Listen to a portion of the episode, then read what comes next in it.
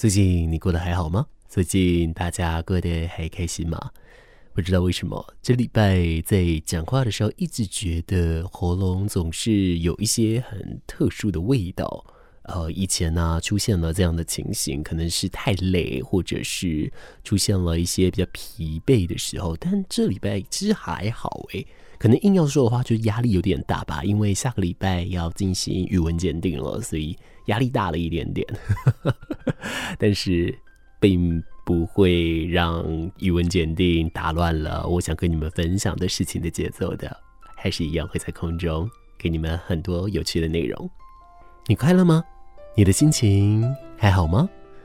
我们在七月初的时候都得到了一个非常震撼的消息，我们大家很熟悉的艺人离我们而去，在这个礼拜，我们正式的告别了他。而现在，在台湾北中南各地的特定地点哦，也都有对应的一些静态怀念。那特定的一些空间呢，甚至会出现一些有声的小小的纪念的活动。如果说需要好好的跟这样的情绪做告别的话，我想可以再到这些地点上去好好的做一份告别，把这个仪式感把它做得完整。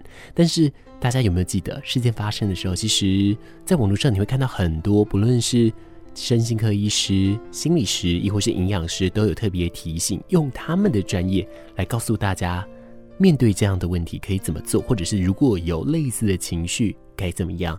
今天我在空中，我想用营养的角度来跟你分享哦。我们在网络上会看到好多营养师会说吃什么吃什么，这一些可以帮助我们，但是好像有某一部分的情况就是这一些东西不是那么容易取得，或者是这一些东西。好像对于某些特定人来说，他就是不想要去碰。那这样子怎么办呢？因为情况的恶化啊，或者是情况的难以忍受，这一个是既定事实嘛。所以要吃这些东西，势必也是必然的。但有没有一些方式，或者有没有更简单的方式可以来处理呢？今天在空中，我会邀请营养师透过线上的方式，跟大家来分享这样子的一篇内容哦。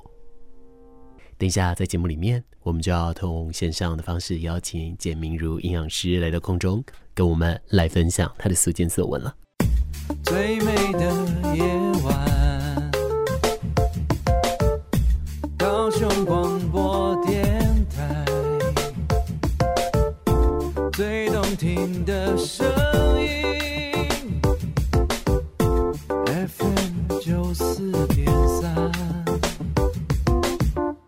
各位听众朋友们，你好，欢迎你继续锁定玻璃星球，我是马仕。在这个礼拜，我们正式送别了一位歌手李玟。那李玟在七月初的时候传出了因为轻生而离世，在那一阵子，不晓得您有没有在网络上看到很多的专文，很多的营养师会跟我们提到，遇到了忧郁的时候，相关的饮食到底该怎么样来做。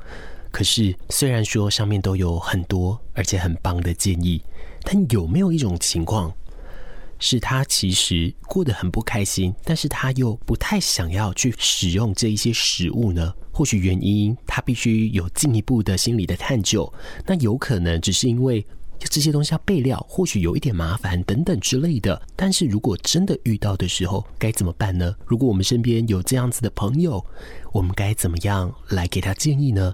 今天我们从营养的角度来了解这件事情吧。透过线上会议的方式，我们邀请到了一位营养师简明如营养师，简营养师好，晚安。你好，马氏晚安。我先来问问，就是说关于您自己本身的一个专业，因为我知道的是营养师好像各自要负责的专业很多嘛，有的是嗯一般成人的营养，有的是儿童，有的是呃在长照机构，有的呢是针对于运动员啊等等。太多太多了，我想问的是，您平常在服务上，您接触哪个领域的人是比较多的？大家对于这种健康的意识抬头，营养师这样的角色呢，大家开始会比较注重。主要是大家也越来越知道呢，我们其实可以透过食物或者是营养的摄取来调整很多身体的健康。那我自己呢，其其实呢，之前是在国家训练中心担任运动营养师，早期呢，主要针对的对象就是一些国家代表队的一些奥运选手、亚运选手。那所以呢，针对这些运动员呢，我主要在帮助他们做的就是减重。啊，因为很多选手需要做减重。那第二个呢，就是协助他们做一些从营养的角度做一些恢复。第三个部分呢，就是去帮助他们做到一些健康的调整去跟改善。那这个是我早期做的运动营养。那后来呢，我自己呢也有在大学教书。那我在大学教书呢，就是在那个餐饮管理系，在教这些学餐饮的学生营养学。那另外呢，我做还蛮多的，然后也在一些公司或者是一些协会会邀请我去讲一些健康这样的一个主题，这样子。所以接触的人，讲真的，我自己担任二十年的营养师，其接触的类别还蛮多的，这样子。等一下，营养师，您说您担任二十年的营养师，但是您的照片看起来很年轻呢。营养师嘛，总是总是要稍微懂得吃好一点，这样子。所以就是这些方面有在把持。对，在某种程度可能也是有点像职业病了吧，比较懂得去挑食物可以吃或不能吃这样子。能理解，能理解。回到说，我刚刚前面我跟大家提到的，也就是关于李玟的这样子的一个新闻，其实在七月来说，整个是让大家笼罩在比较黑暗的情况当中的。但是他们的饮食其实都是可以来去做调整，好像透过营养的方式给到一些的改善哦。我们就先从一般的成人开始，他们一天该摄取的一种营养基础要怎么样来包含呢？有哪一些东西呢？那首先我们先上一点小小的营养学的课程。一般我们在吃食物呢，其实有两大目的，扣掉就是什么朋友聚餐这种，其实就我们的身体吃素的两个目的呢，其实我们是要吃热量跟营养素。好，这两个是吃食物的两大目的。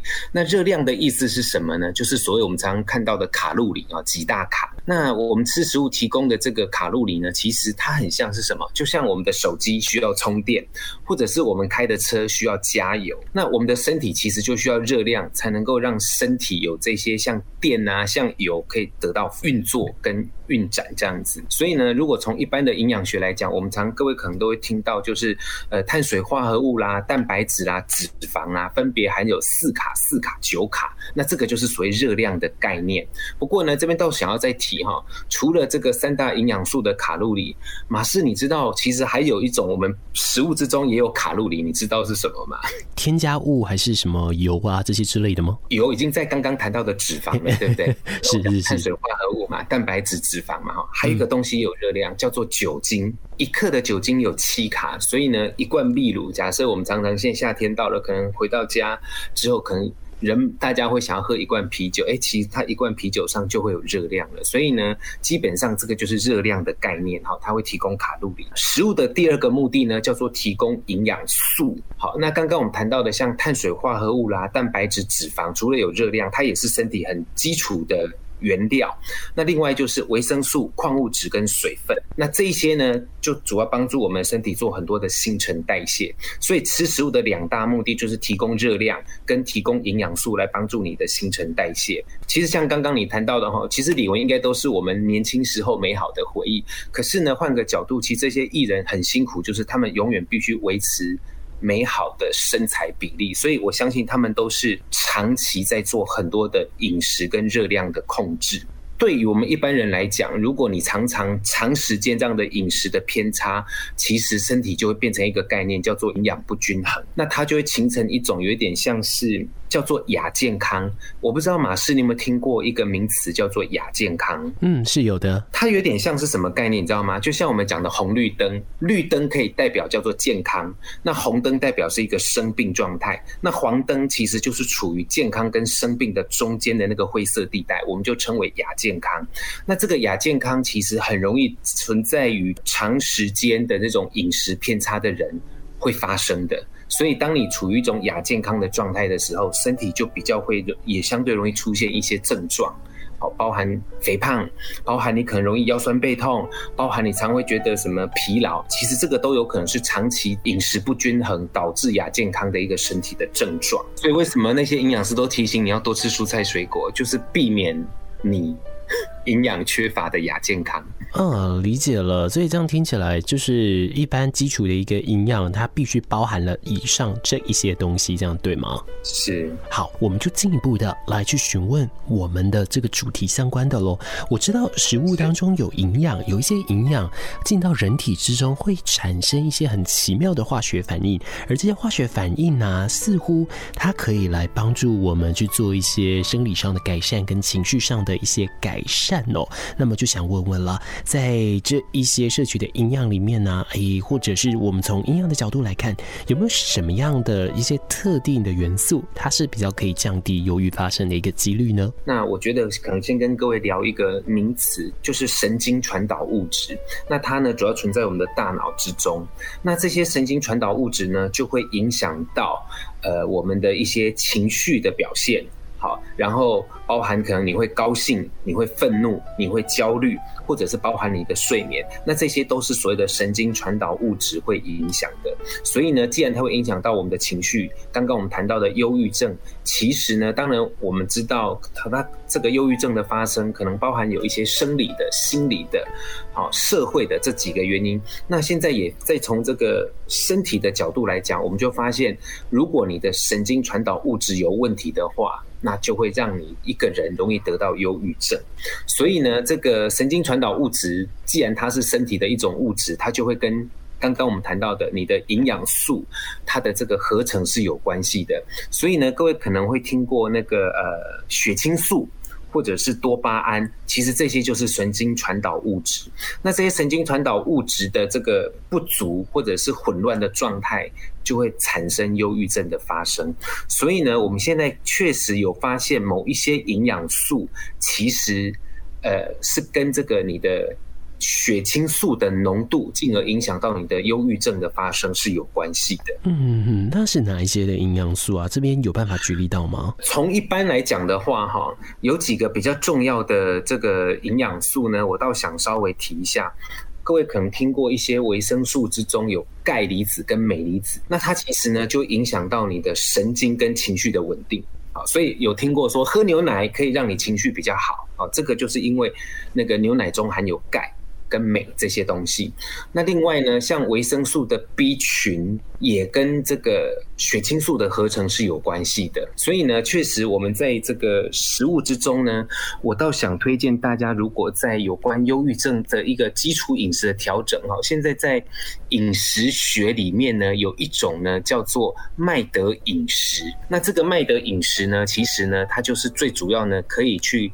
增加血清素的合成，然后让一个人的情绪保持一个比较稳定跟一个比较平和的状态。刚刚提到这个麦德饮食，我不知道跟我接下来想问的这个题目上有绝对关联哦。就是说，因为我们在网络上真的已经看到很多的一些呃营养师在针对了每一次有出现轻生事件之后所列出来的各种的食物列表，他们就会去说，哎，可能吃这个好，吃这个可以帮助你的血清素运行啊等等之类的。那到底对于忧郁疾患而言，他们要摄取的这一些食物及营养素，这一些跟这个麦德饮食它的关联性是什么？那而且麦德饮食它是什么东西呢？麦德饮食怎么翻译？就是 M I N D，就是 mind，就是心智。所以你可以想象得到，就是这个麦德饮食，其实它就跟你的心智、跟你的情绪是有关系的。那这个麦德饮食，其实它衍生源自于就是我们最常听到的一种健康饮食模式，叫做地中海饮食。那地中海饮食它本来就强调，就是说你要多吃一些什么全谷杂粮啦，然后呢，不要吃红肉啦，多吃鱼肉啦，哈，然后多吃一点含有纤维或者吃一些摄取好的油，那这就是地中海饮食是一个。最基础，现在包含世卫组织都在推荐，全世界的人，如果你想要预防这种心血管，哈，让让身体比较健康，那你就摄取地中海饮食。那麦德饮食其实是从地中海饮食之中再去衍生出，把它其中的一些比例再去做调整，然后让它整个的营养素有关制造血清素的营养素可以更多。所以呢，它会叫做麦德饮食。那它的内容主要是什么呢？就是让它的那个叶菜类的这种比例，还有莓果的比例，那另外就是像坚果的比例更高。然后另外就是说动物性的这种红肉的比例，希望可以降得更少，这样子。那这个就是所谓的麦德饮食。刚讲到这个麦德饮食，已经给出了一些建议了。当然，他就是无非说可以把什么样的比例去做调整啊，或者是说加强摄取特定食物跟特定营养素的种类。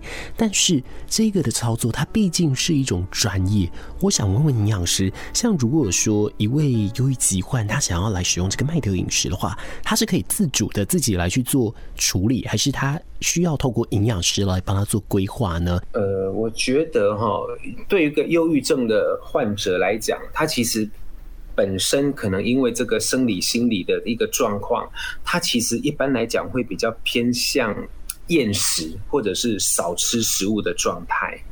那所以呢，有的时候甚至因为他的这个厌食或少吃，有可能他的。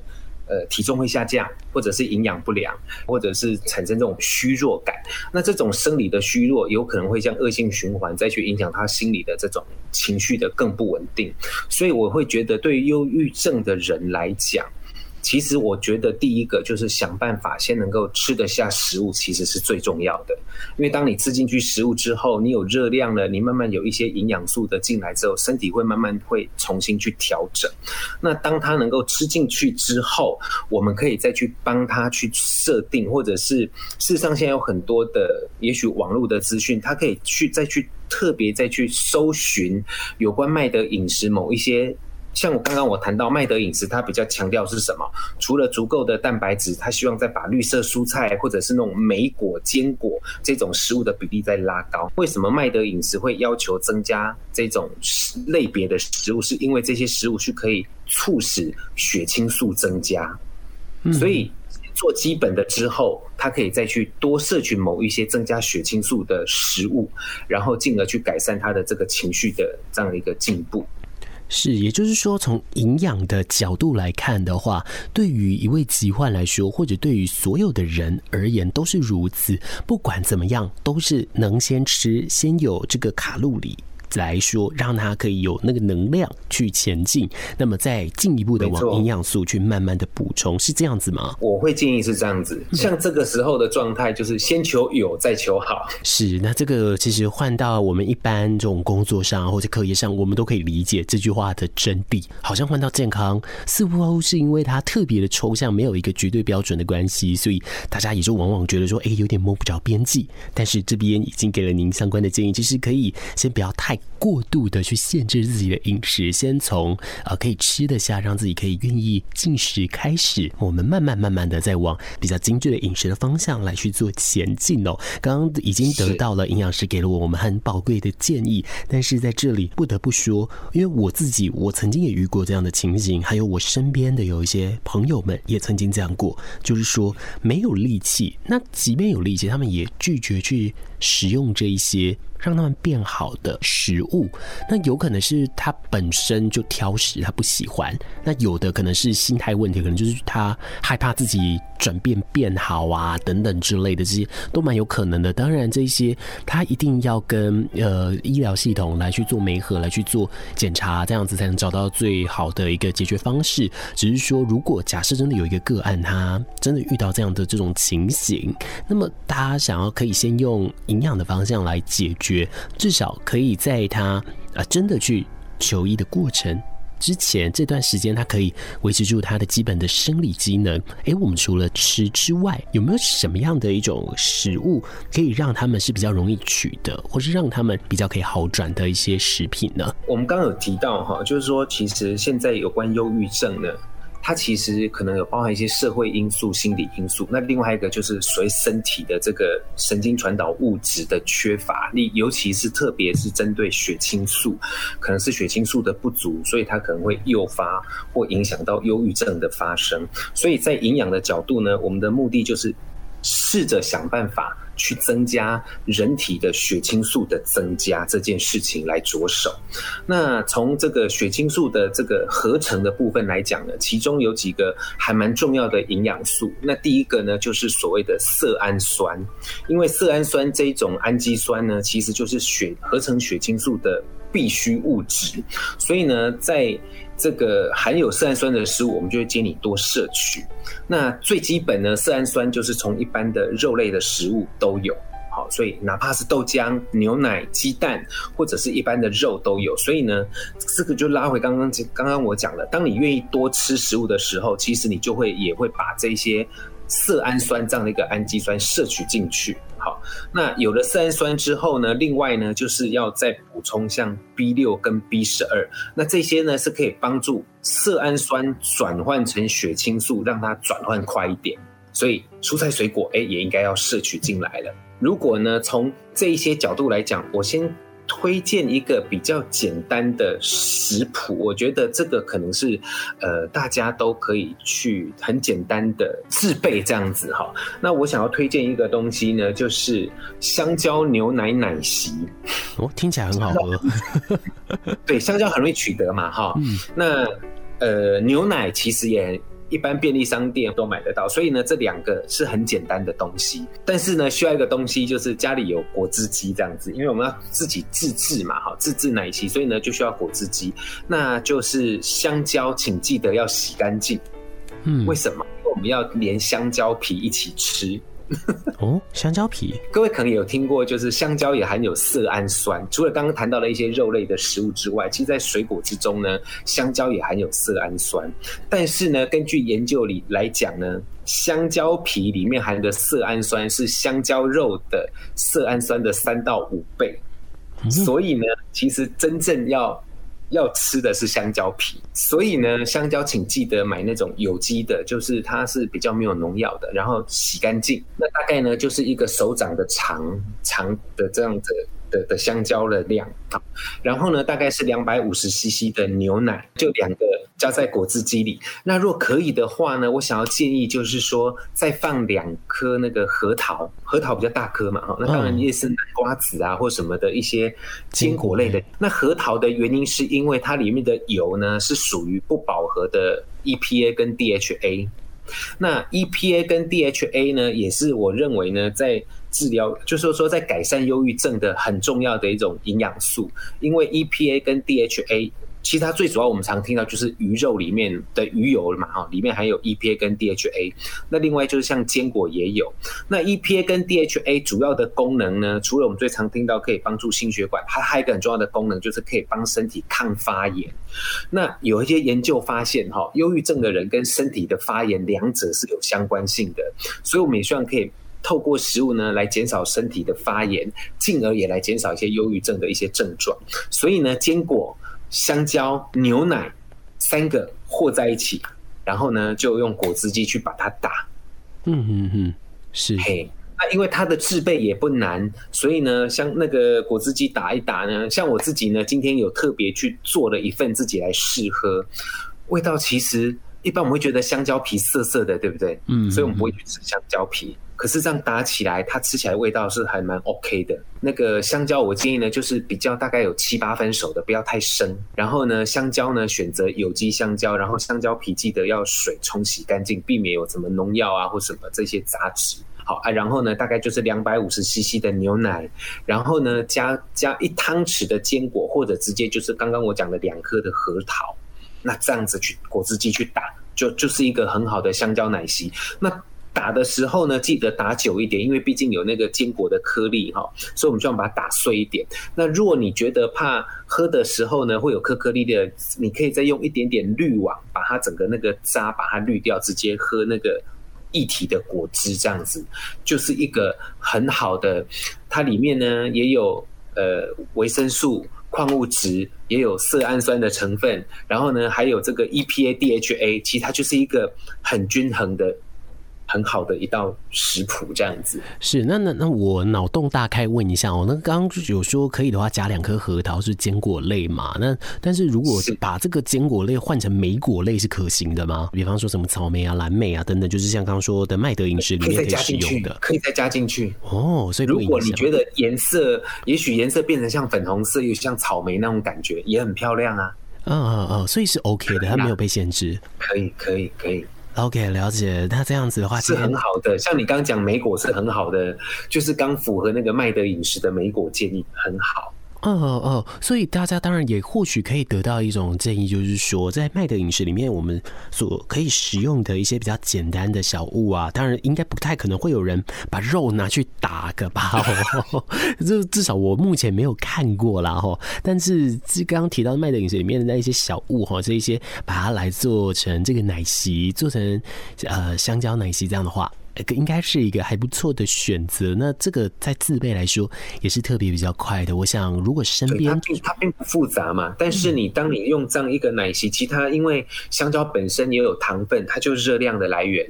牛奶有蛋白质，然后呢还有一些 B 群，然后钙、镁，其实它很符合刚刚我们谈到的很多可以去帮助合成血清素的营养，都在这一个这个香蕉牛奶奶昔里面都有。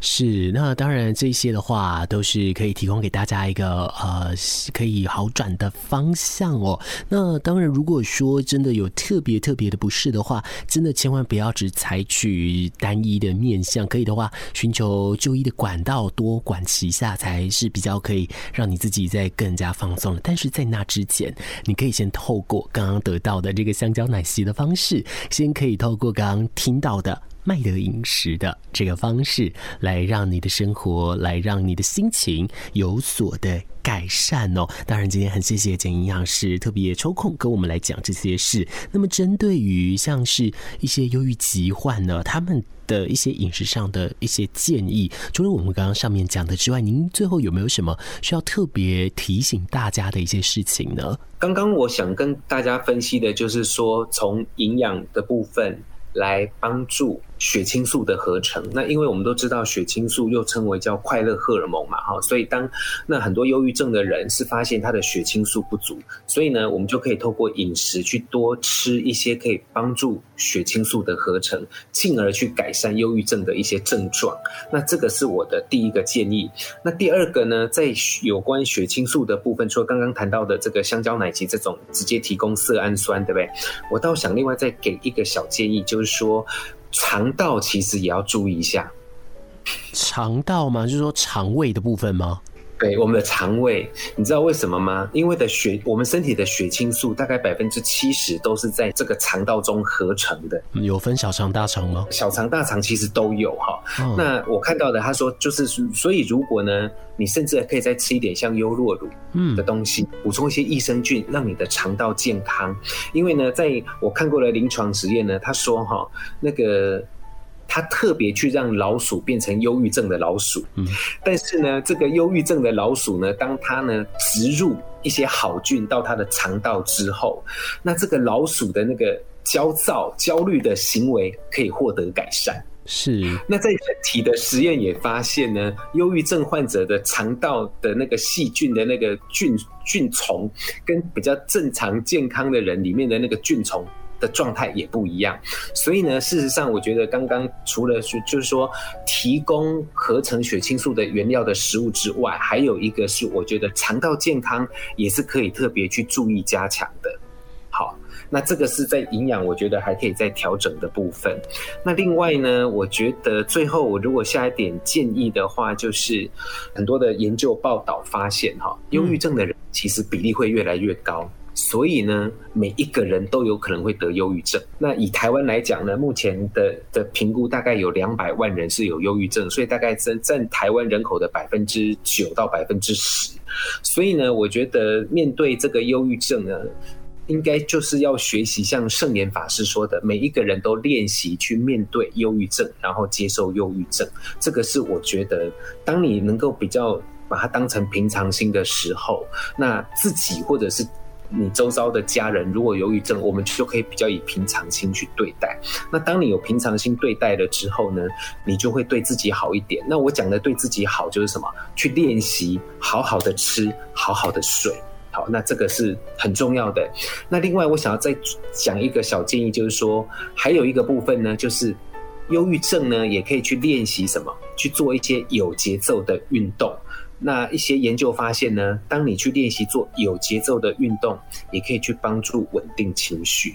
那你知道什么是有节奏的运动吗？我不清楚，但是我想要呃问的就是说，因为有会有一种说法，就是忧郁症患者其实身体没有力气去做运动，所以刚说这个有节奏运动会很难吗？不会，走路也走路就是有节奏的运动。哦，好，那我可以理解了。所以去练习去走路，有没有一步一步一步？这个状态就是一种有节奏的运动。我没有要求你要去快跑哦，你要去做重量训练，不用，就是走路。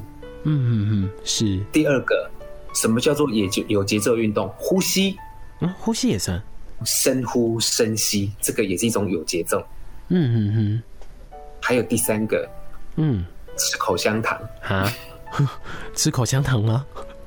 也是一种有节奏的口腔运动哦，也的确，他这样嚼着嚼着，的确最后会形成一种规律的节奏。但有限定口香糖种类吗？不用，没关系，他开心就好，他愿意就好。好，没问题，就我们就往这些方向来去处理哦。谢谢简营养师告诉我们这一些个要面对跟接受忧郁的这样的事情。但当然，最后除了给我们这个。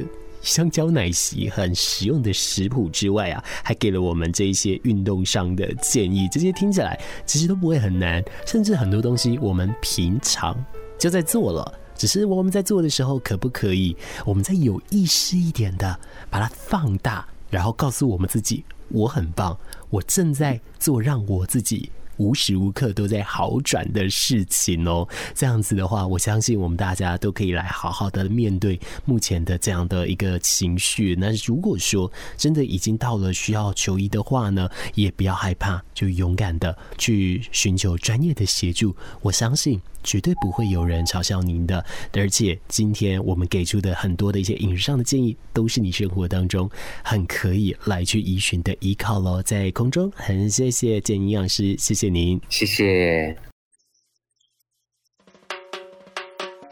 充满笑声，大声对你说声嗨。将所有烦恼忧愁统统都抛开，千变万化的色彩随着四季更改，热闹的城市都是爱。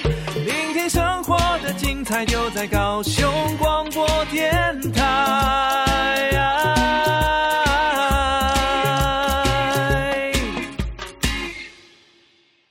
时间已经来到了最后一刻，谢谢你一直加入了高雄广播电台 FM 九四点三 AM 一零八九玻璃星球的节目，真的要跟你说一声晚安。希望今天所准备的内容对你有所帮助哦。我们今天聊了跟忧郁相关的议题，不过呢，我们从营养、从食物的角度来切入。我想啊，今天提供的这个香蕉奶昔，或许你跟我在家里。都可以来尝试看看，也希望这样子的内容可以真正的帮助到你，或者是你身边的人喽。我们等一下要把节目主持棒交棒了，那么就跟你相约，我们下一次空中再见面喽。跟你说一声晚安，祝你好梦，再会喽。